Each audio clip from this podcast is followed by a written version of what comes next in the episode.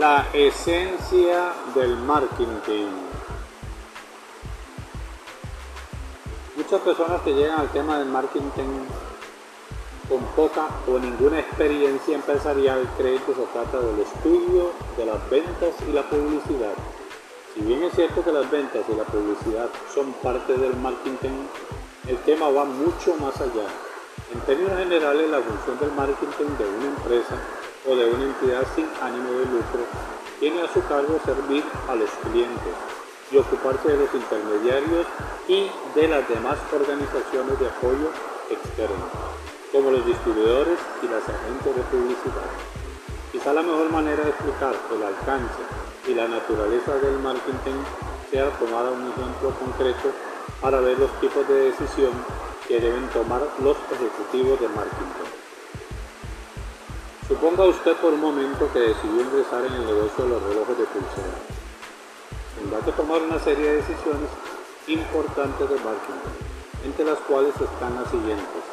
Primero, ¿a cuáles consumidores debo venderles mis relojes? ¿Cómo debo definir al consumidor al cual deseo atender? ¿Debiera pensar en función de geografía? Quizá el país o la religión del país donde vive mi consumidor, o quizás sea más importante su nivel de ingreso, su sexo y sus preferencias.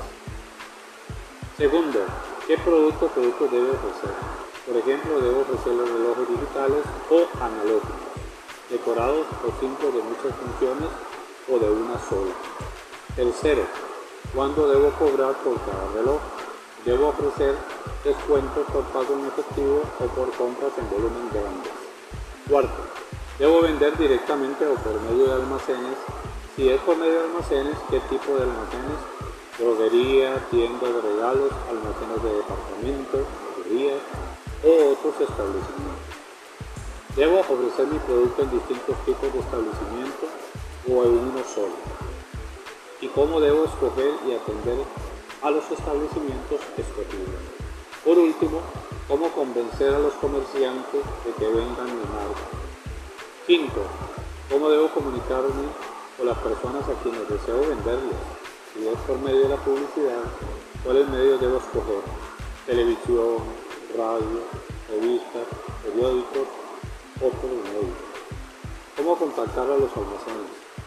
Por medio de vendedores. ¿Deberán los vendedores visitar los almacenes o solo llamar por teléfono? Estas decisiones ayudan a aclarar los dos conceptos importantes del marketing. El primero se refiere a que es quizás la decisión fundamental, la selección del mercado. La selección del mercado consiste en escoger las necesidades del cliente que sean de satisfacer a las que no. Toda organización tiene un conjunto finito de recursos y capacidades y por tanto solamente puede atender a cierto grupo de clientes y satisfacer una serie limitada de necesidades. Ninguna organización puede ser todo para todo el mundo. En el fondo de una buena función de marketing está siempre el tema de la selección del mercado. Las otras cuatro decisiones, puntos 2 y 5, se relacionan con el segundo concepto clave, la mezcla del marketing. Esta es la caja de herramientas del experto en marketing consta de cuatro elementos. Primer elemento, la política de producto. Definir las características del producto que ha de ofrecer al cliente, las cuales se refieren al producto físico, a todos servicios y algunas veces el producto. Es puramente un servicio. Segundo, política de precios. Determina el costo financiero total que el producto representa para el cliente, incluido los descuentos, las rebajas etc. Y el precio para los mayoristas y minoristas que han de definir el producto. Y tercero, la política de distribución.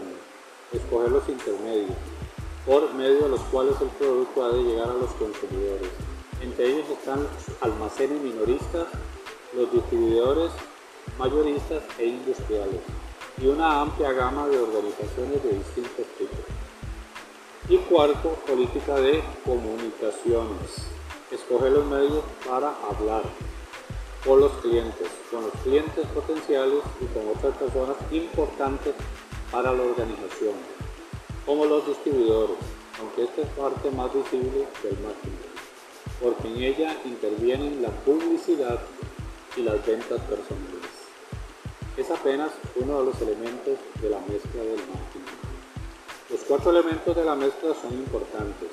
Una manera fácil de recordar los elementos es la que fue popularizada por J. McCarthy, quien habló de los cuatro P's.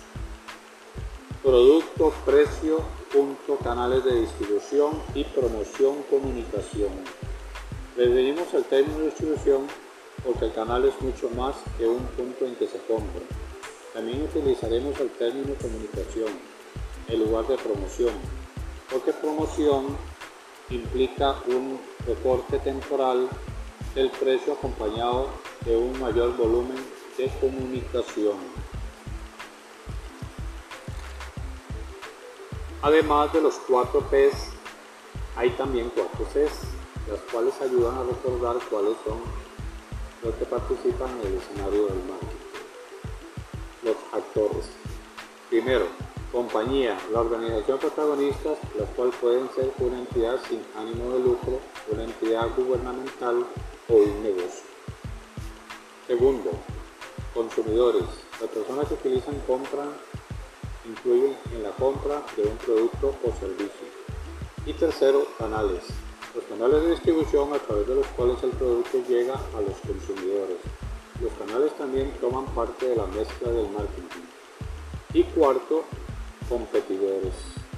Otras organizaciones dedicadas a satisfacer las mismas necesidades de los consumidores.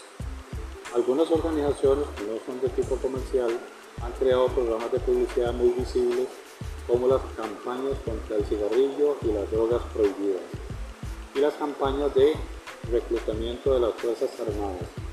Las organizaciones sin ánimo de lucro y las organizaciones oficiales, al igual que las empresas, deben considerar los cuatro elementos de la mezcla del marketing y también la decisión sobre la selección del marketing. El consumidor es la razón de ser de toda entidad de marketing. El efecto, la idea de que la clave del marketing está en satisfacer al consumidor, así llamado el concepto del marketing. La palabra consumidor es solo una manera de referirse a una unidad compradora total en la cual participan a veces varios individuos y que suele denominarse unidad decisoria, UD, para comprender el concepto de UD es preciso considerar las distribuciones de tipos de marketing. El marketing de bienes de consumo. Los productos viajan a través del canal de distribución hasta que son adquiridos por los consumidores finales. Por otra parte, el marketing industrial es la comercialización de los productos para compañías, instituciones y gobiernos. Algunas veces el mismo producto se vende como bien de consumo y bien industrial. Los colchones, por ejemplo, se venden a consumidores finales, pero también a hoteles, hospitales cárceles del gobierno. La UD industrial puede ser grande y compleja. A veces se compone de más de 10 personas.